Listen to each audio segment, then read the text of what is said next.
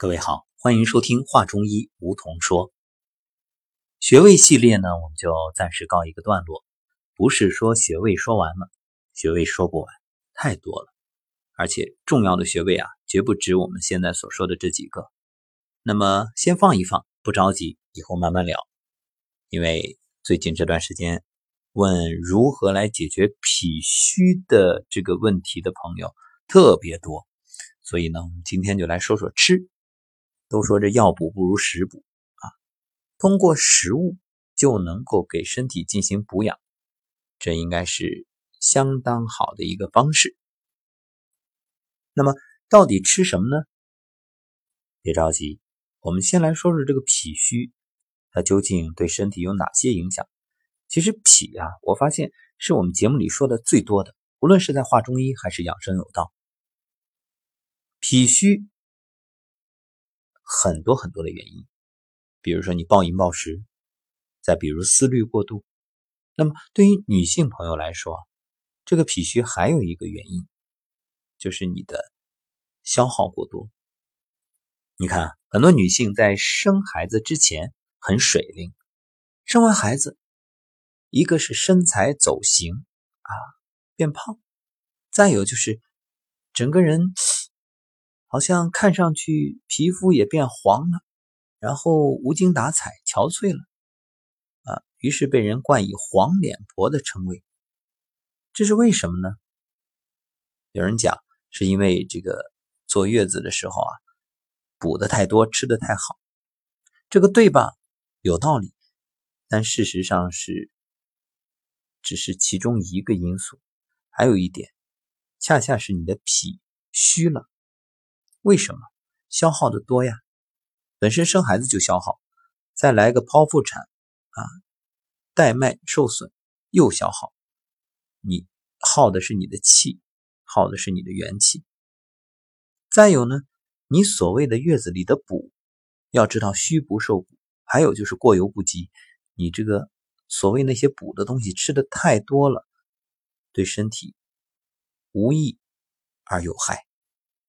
所以，所谓黄脸婆，归根结底就是你脾虚造成的。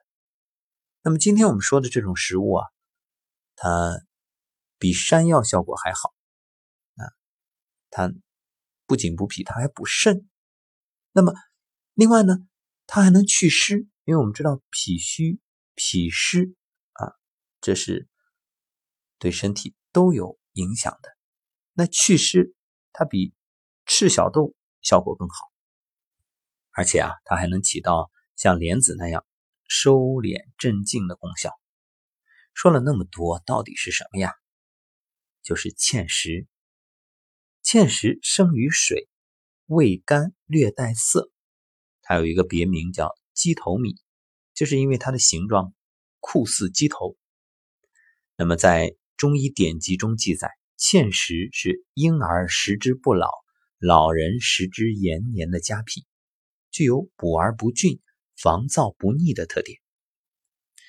说起来，这个芡实，它像人参一样健脾养胃、益肾固精，但是它的价格那比人参要便宜多了啊！生活中可以说就是粮食的价格，所以芡实呢被誉为水中人参。它可以抗衰延年，对于女性来说可以称作不老米。男人呢，也可以用它作为长寿米。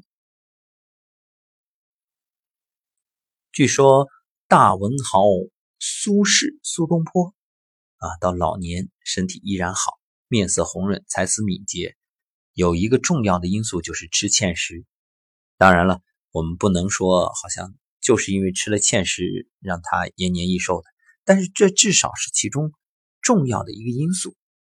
那这。东坡先生怎么吃呢？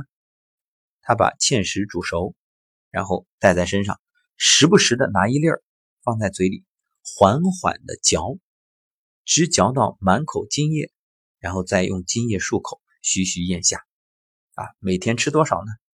吃几十粒，日复一日，年复一年，持之以恒，乐此不疲。对他来说，那这就是口香糖一样的零食。看来东坡先生，哎，很懂养生啊。不知道他的多少作品也是因为嚼芡实嚼出的灵感呢？所以你看，他这里面就很符合养生的原则。为什么？细嚼慢咽，充分咀嚼之后，让这个口中充满唾液。我们先不说这芡实啊，就是这种嚼的满口生津，这唾液咽下去也是养生的呀。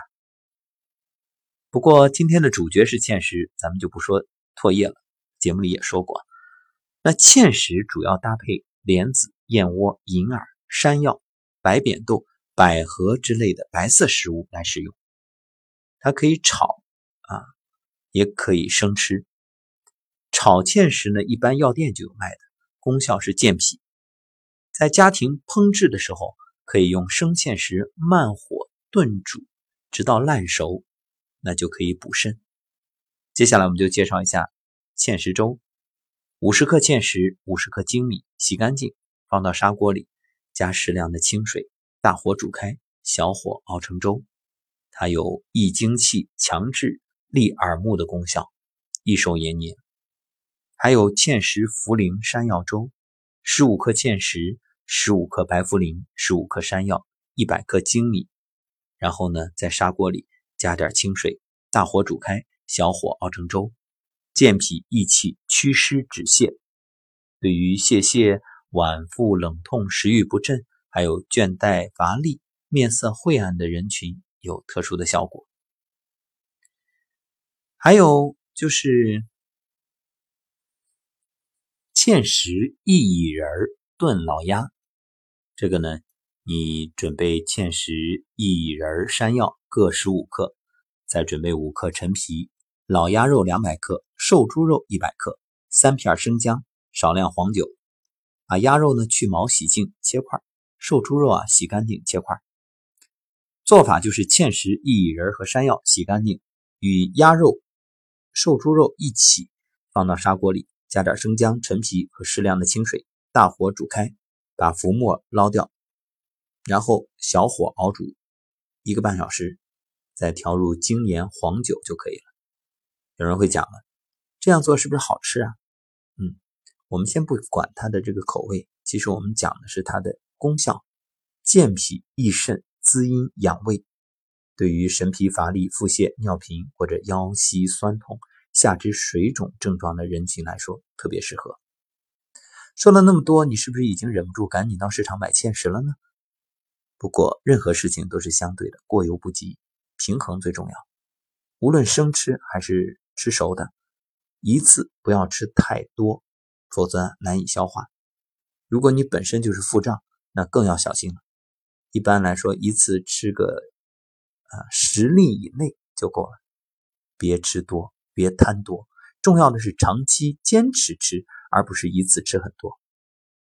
好，这就是本期的节目，感谢各位收听，欢迎大家订阅画中医和梧桐心语声音疗愈，还有养生有道。